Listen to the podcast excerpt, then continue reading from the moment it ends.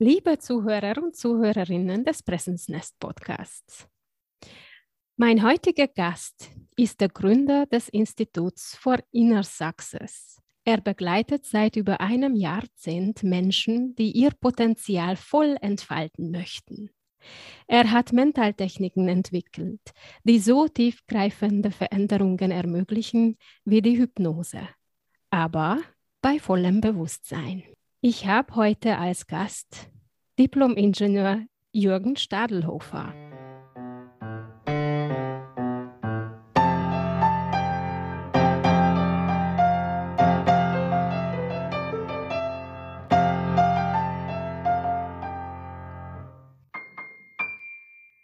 Hallo Jürgen.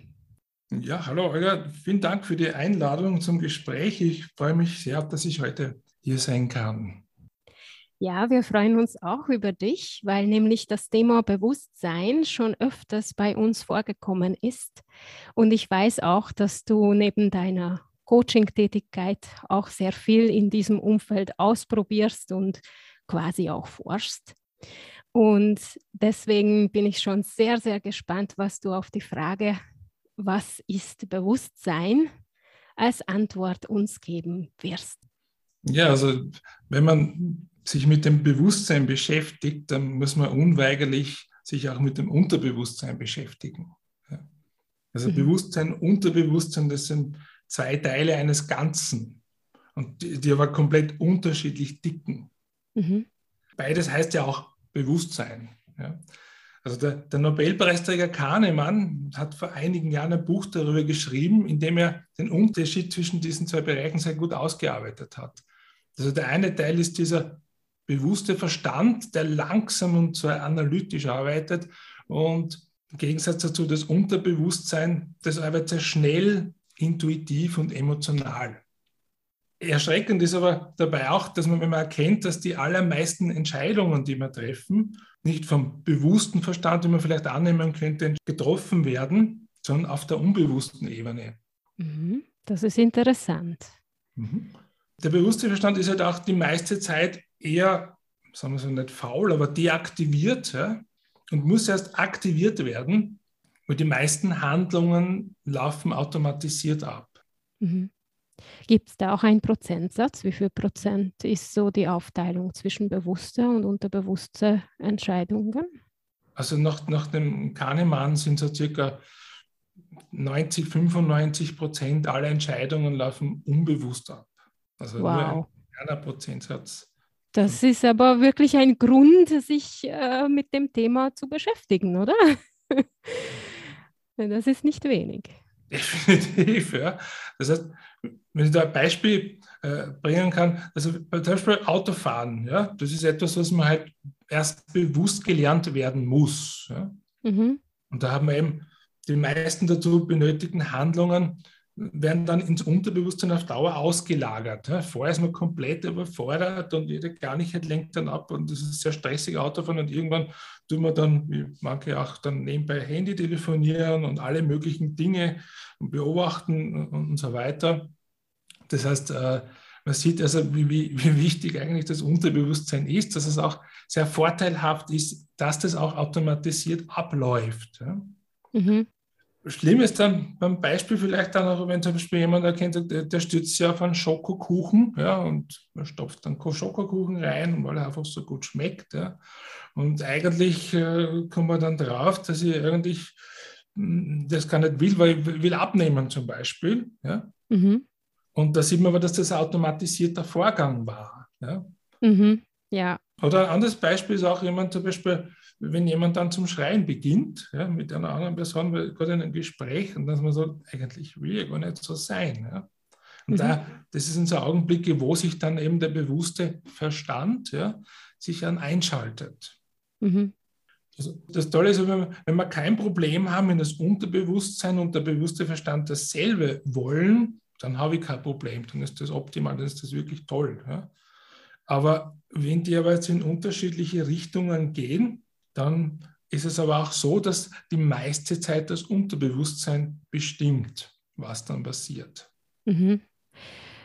Und entsprechend dann äh, arbeitest du mit dem Bewusstsein oder mit dem Unterbewusstsein dann in deinen Coachings? Ja, das ist so, dass der, der, der Verstand äh, lebt so in der Illusion, dass er die alleinige Kontrolle hat und alle Entscheidungen trifft auf Basis logischer Fakten. Ja, also das ist wirklich eine große Illusion. Ja. Mhm. Und deswegen, und das, seit, äh, das, das, das, besteht seit äh, ein paar hundert Jahren, ja, diese, diese Idee, dieser Ansatz. Ja. Und daher arbeiten die meisten Therapien arbeiten ja auf der bewussten Ebene. Im Gegensatz zur Hypnose, die halt das Unterbewusstsein anspricht. Ja.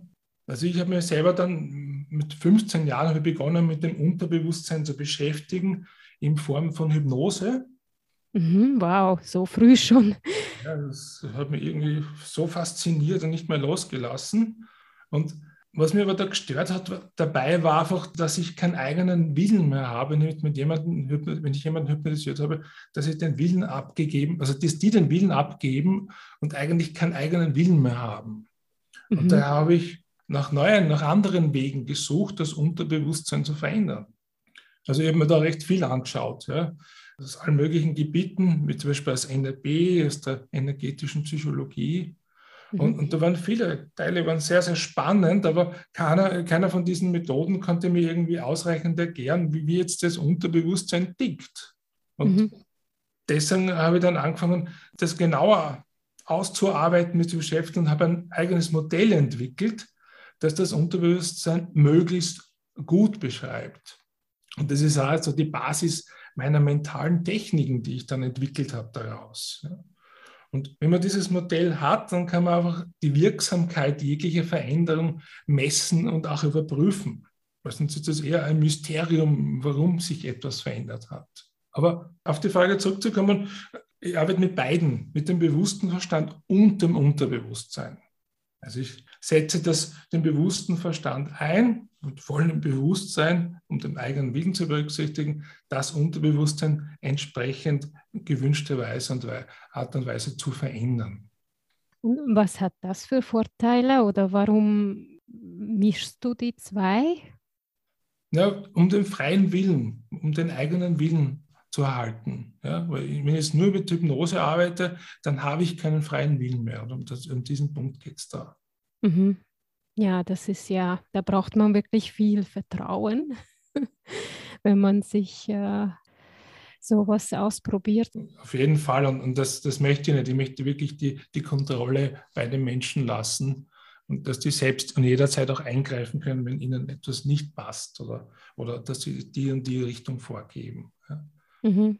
Was auch noch da rausgekommen ist, also was das Unterbewusstsein betrifft, dass man eigentlich halt ohne, dass es mit den Gefühlen zusammenhängt, dass man, und da kommt auch raus, also weil viele haben auch die Idee, der Verstand herrscht, ich brauche eh keine Gefühle und Gefühle stören nur beim Denken, beim, beim Handeln und so weiter. Die Wahrheit ist, ohne Gefühle kann man gar nicht existieren. Ja? Jemand, der keine Gefühle hat, kann auch keine Entscheidungen treffen. Echt? Kannst, kannst du sowas modellieren oder worauf basiert diese Aussage? Das hat jede, jede, jede, Sache, jede Entscheidung, wenn ich mehrere Möglichkeiten habe, mit Gefühlen verbunden ist. Und wenn, wenn, wenn dann, wenn es keine Gefühle mehr gibt äh, und wir entscheiden auf Basis von Gefühlen, dann kann ich auch keine Entscheidung mehr treffen, weil, weil jetzt ja, sagt, wollen Sie den roten oder den blauen Stift? Ja? Mhm beide gerne anfühlen, dann ist das eins und sage, ich weiß es nicht. Ja? Mhm. Ich kann es nicht mehr unterscheiden. Ja? Das, also auf dieser Basis beruhend treffen wir unsere Entscheidungen. Also das sind auch, auch Forschungen ja? von mhm. verschiedenen Leuten, die das sehr, sehr gut aufzeigen. Ja? Und was ich da herausgefunden habe, und das dann auch, weil sonst hört sich dann sehr kompliziert an, das Ganze, was dann sehr einfach ist, ich habe herausgefunden, dass man eben das Unterbewusstsein ganz leicht über Gefühle erkennen kann. Also ich kann dem Unterbewusstsein zuschauen, was es tut, wie es agiert, reagiert, wie es tickt. Und das geht über Gefühle. Und ich verwende eben den bewussten Verstand, um wieder über Gefühle Veränderung im Unterbewusstsein hervorzurufen. Also auf dem baut das Ganze auf. Mhm. Ja, das dürfte ich bei dir auch öfters erleben. und ich fand das auch immer faszinierend, wie du mich da reingeführt hast und wirklich auch mit dem Verstand auch gearbeitet hast und du konntest mir auch zeigen, gewisse Zustände, willst du das verändern oder nicht? Und dann natürlich ist mein Ego zwischengeschaltet und wollte das halt nicht unbedingt, aber du konntest mir das irgendwie erleben lassen, wie es ist, wenn es sich schon mal verändert hatte. Und dann konnte ich das wirklich gut fundiert entscheiden, will ich diese Veränderung jetzt oder will ich es nicht? Und ich finde auch sehr faszinierend, wie du das Ganze so wirklich mit dem praktischen Nutzen näherst. Kannst du ein bisschen mehr über diese praktische Vorgehensweise uns verraten? Wo kann man diese ganze Wissen und Veränderungen gut einsetzen? Mhm. Mein Ziel ist also, dass, dass den, äh, den Leuten zu helfen. Also das ist das Hauptziel natürlich, aber noch wichtiger ist mir, dass die Leute sich selbst helfen können. Also das ist mir essentiell wichtig, ja, noch viel mhm. wichtiger. Äh, weil ich hasse nichts mehr wie Abhängigkeit. Also mich stört das sehr oft, dass das die Abhängigkeit zu, zu Coaches, zu Therapeuten und so weiter.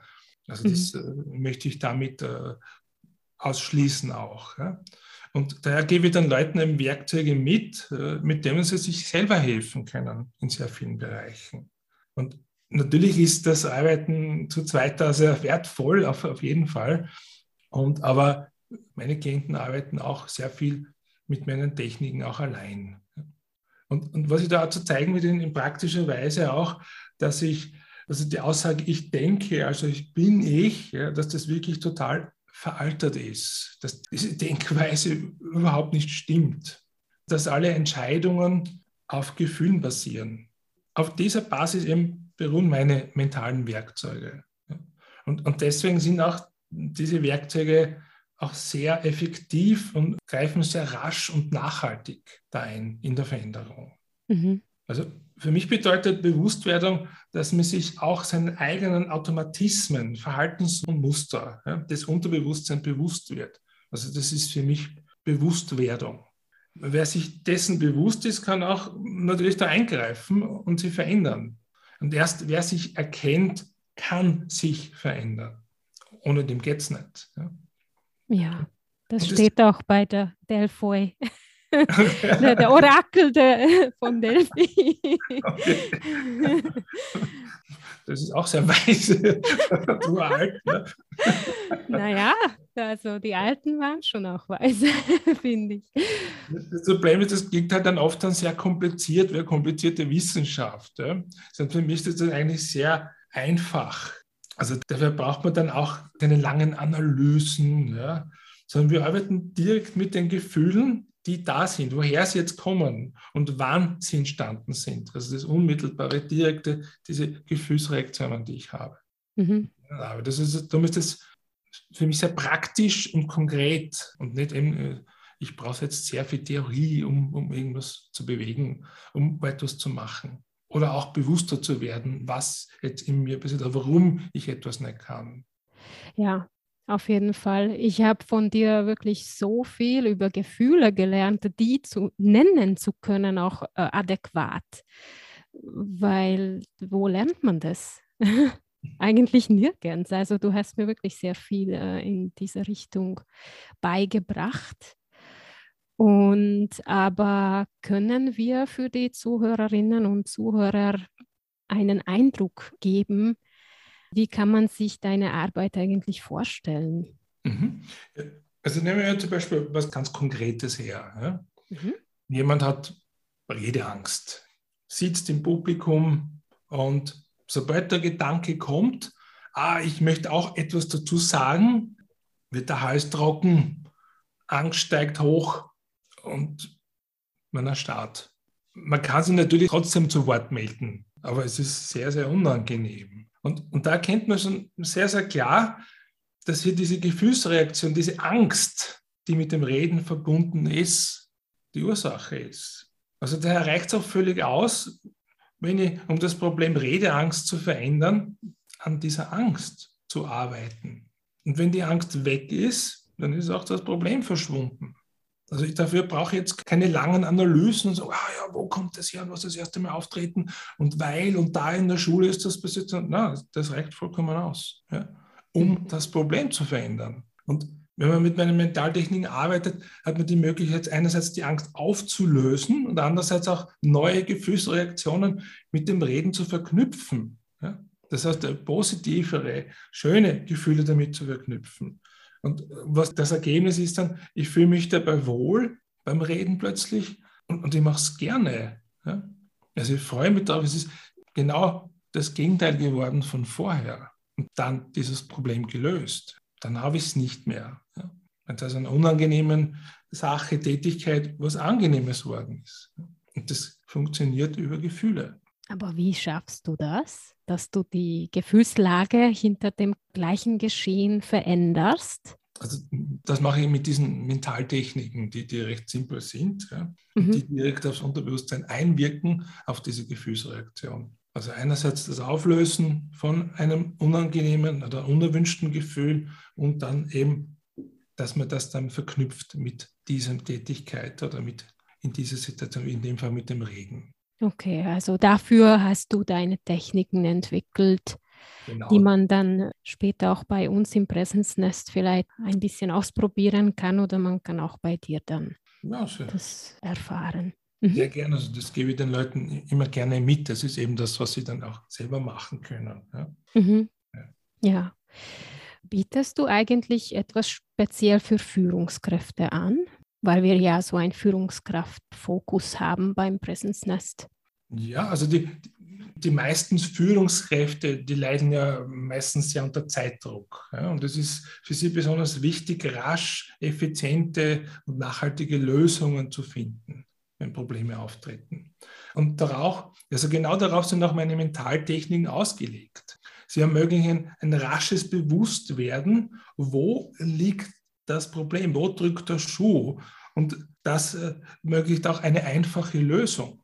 Außerdem habe ich auch ein Persönlichkeitsmodell entwickelt, das, bei, das Führungskräfte dabei hilft, Mitarbeiter leichter und besser zu führen. Und das kann man sehr simpel dann auch anwenden. Mit ein paar einfachen Fragen lässt sich erkennen, wie meine Mitarbeiter ticken, was sie motiviert, was sie aber auch demotiviert und welche Bedürfnisse das sie haben. Wenn ich das weiß, ja, dann, dann habe ich schon sehr viel gewonnen und, und kann schon sehr, sehr viele Probleme damit auch lösen. Sind dann nicht mehr vorhanden. Ja, das ist aber auch schon ein beidseitiges Schwert sozusagen, weil dadurch kann man sich selbst auch erkennen und äh, dadurch auch andere besser und man kann auch einen besseren äh, Umgang mit den Menschen finden, alleine dadurch, dass man weiß, wie sie ticken, oder? Natürlich, das, äh, das, das äh, Führungskräfte sind Menschen, wir sind alle Menschen. Also das natürlich geht das nicht nur einseitig für Führungskräfte, natürlich auch sich selbst zu erkennen. Das ist natürlich ein essentieller Punkt dabei auch, ja. sich zu erkennen, aber auch andere zu kennen. Mhm. Den anderen kann ich mir auch sehr gut selber erkennen. Und das Persönlichkeitsmodell also hilft da enorm dabei. Ja. Mhm. Und erleichtert die Sache. Also ja, so ein Persönlichkeitsmodell kann wirklich eine Riesenhilfe sein in der Führung und auch in Leadership sozusagen, weil man muss kein Führungskraft sein, um andere ein bisschen auch befeuern zu können oder mal inspirieren zu können. Hast du vielleicht auch einen praktischen Tipp für unsere Zielgruppe, die Führungskräfte oder die Menschen, die ihr Präsenz und Leadership erhöhen möchten durch das Präsensnest. Mhm. Also ich glaube, jeder kennt das auch, dass Gott Führungskräfte, also mit einigen Menschen, zum Beispiel in einer Firma, da harmoniert die Arbeit. Ja? Und mhm. mit anderen hat man immer wieder auf ähnliche Konfliktpunkte. Ja? Ein Beispiel wäre, äh, manche Mitarbeiter, gewisse Mitarbeiter wollen einfach eigenständig arbeiten. Und wenn man denen dann ganz genaue Anweisungen gibt, dann sind die sofort demotiviert. Mhm. Dann, dann gibt es wieder andere, wenn man die in kurz und bündig sagt, das ist zu tun, das ist die Aufgabe, die brauchen zuerst ein Faktenbriefing, mhm. weil sie mhm. dann ganz gezielt und erst dann, wenn sie genau erkannt haben und wissen, was es geht, dann, dann bestmöglich Ergebnisse liefern wollen. Ja. sagt der, der andere wieder, der würde sich am Schlips getreten fühlen. Sagt, boah, diese langen Erklärungen, ich halte das nicht aus, traut es mir nicht zu, dass ich das nicht alleine kann. Also, und, und da hilft eben dieses Persönlichkeitsmodell sehr, sehr schnell und rasch, ah, um das zu erkennen, dass man eben auch unterschiedlich mit diesen Menschen umgeht, weil jeder natürlich einen anderen Charakter auch hat. Ja, ich kann nicht alle einen Kamm scheren. Und das ist mein Tipp ist es, das ist Auszeit, die Persönlichkeit äh, von Mitarbeitern zu bestehen, besonders von, von Schlüsselkräften. Und, und dazu muss man jetzt nicht großartig Psychologie studieren, sondern mit meinem Persönlichkeitsmodell geht das ganz einfach. Und wenn ich diese Erkenntnis habe, habe ich auch sofort eine Lösung. Ja, vor allem, wenn man das auch lösen möchte. Und wenn man auch den Muster erkennt, oder? Genau, also da geht es, also das Muster, Charakter ist Muster. Ja? Das heißt, das geht um, was, was habe ich da für eine Person vor mir, was hat die für Bedürfnisse, wie reagiert die, also jeder tickt eben anders. Ja? Mhm. Und das ist eben wichtig, dass man immer von sich selbst ausgehen kann. So wie ich ticke, dass auch alle anderen so ticken und so, so funktionieren und, und, und so arbeiten und so vorgehen. Ja? Das ist äh, eine Riesenbewusstseinserweiterung, aber wie gesagt, auch praktisch gesehen ist das eine Riesenmöglichkeit, also eine einfache, schnelle Hilfe, um viele Probleme äh, sofort zu lösen, indem ich auch das erkenne. Also, ah, der braucht das. Ja? Wenn ich dem jetzt lang und lang erkläre, was alles zu tun hat, äh, hu, ja, dann kann es sein, dass der sehr demotiviert weggeht und vielleicht auch dementsprechend äh, ein schlechtes Ergebnis abliefert. Und den anderen sage ich es nur kurz, und der ärgert sie dann und sagt, äh, ich bin nicht einmal informiert worden, was eigentlich zu tun ist. Ich kenne mich nicht aus, ich bin verwirrt. Ich brauche mehr Information. Mhm. ja. Zum Beispiel. Das, das, ist, das ist ein Beispiel davon natürlich. Das ist noch wesentlich umfangreicher, das Modell und noch mehr Möglichkeiten. Aber das ist ein, ein Tipp, was sich sicher auszahlt. Schauen, dass man sich wirklich als Führungskraft die Persönlichkeit der Mitarbeiter anschaut. Ja, mhm. ja und auch berücksichtigt.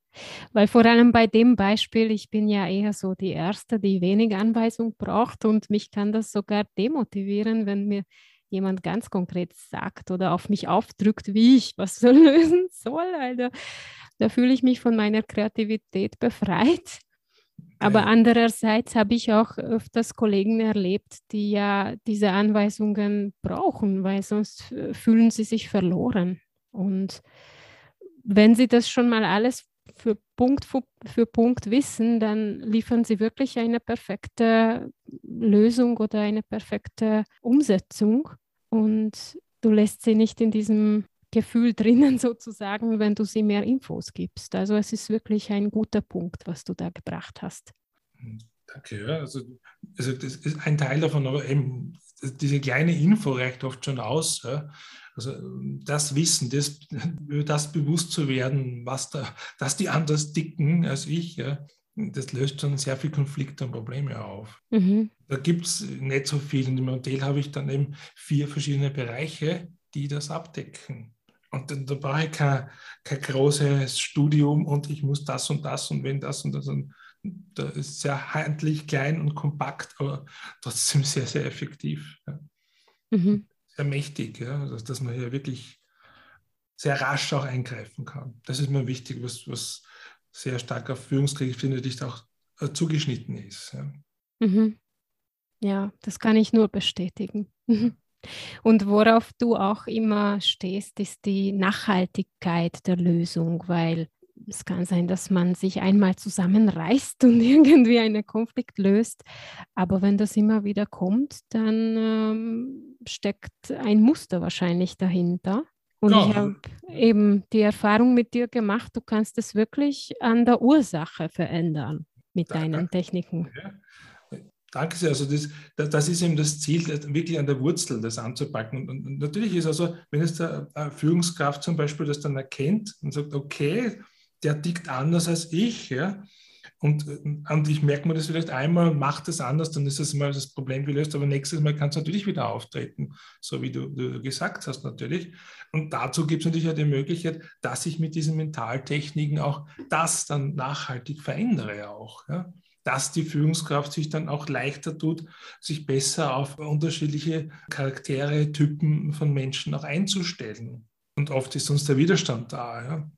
Mhm. Es ist sehr schwer, aus dieser Gewohnheit auch selber rauszukommen. Aber der erste Schritt ist immer das Erkennen, das Bewusstwerden, äh, woran liegt es, wo ist die Ursache und daher habe ich dann eben, das ist das Modell für mich eben in erster Linie, dass das sehr, sehr hilft, das einfach zu erkennen und das andere ist dann, jetzt weiß ich es und was soll ich jetzt tun? Ja? Einmal mache ich es, beim nächsten Mal kann es sein, dass ich es wieder vergessen habe, weil ich nicht immer die Zeit habe, an das zu denken auch. Ja?